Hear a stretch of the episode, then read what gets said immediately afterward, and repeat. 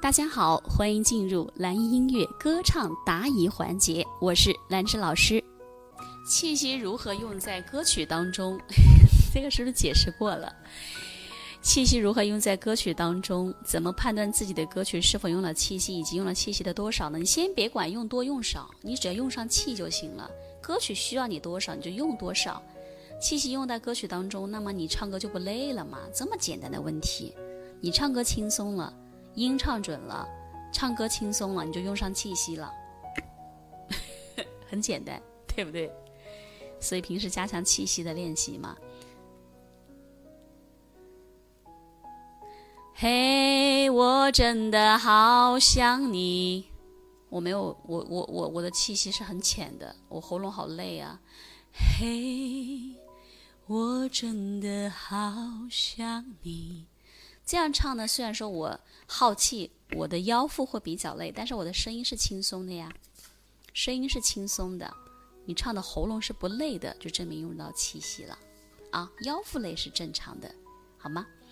下一个话题，为什么练低音的时候有时候会缺氧的感觉？手、脸、鼻还有胸腔都会发麻。怎么会呢？唱低音不会有这种缺氧的感觉，你是怎么练的？我想问一下。所以大家应该这个学员应该是练的不对啊！你说练低音有缺氧，完了脸部还发麻，肯定哪儿不对。思念是一种没那么简单，相约就吧。没有啊，没有发麻呀，肯定是你是不是？你是不是怎么练的你是不是漏气了？所以这个问题要取决于老师要听你的声音才能知道准确的给你准确的答案，好吗？当然，每个人唱歌啊都会有自己的问题存在，包括正在听课的你，你也会有你的歌唱问题。那没关系，我们通过学习和练习，它是可以得到非常大的提升和改变的。没有人天生唱的多好，对吗？好，如果说你也喜欢唱歌，你也可以添加老师的微信七幺二六七三四八。那么在添加的时候，请记得备注一下，哎，是从哪里听到老师的课程添加微信的？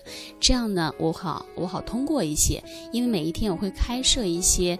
名额啊，因为每天加的人比较多，然后我看到你的验证的信息，哎，我就会及时的通过，然后你可以把你的歌唱问题，把你的歌曲可以发给老师，给你进行交流和指导。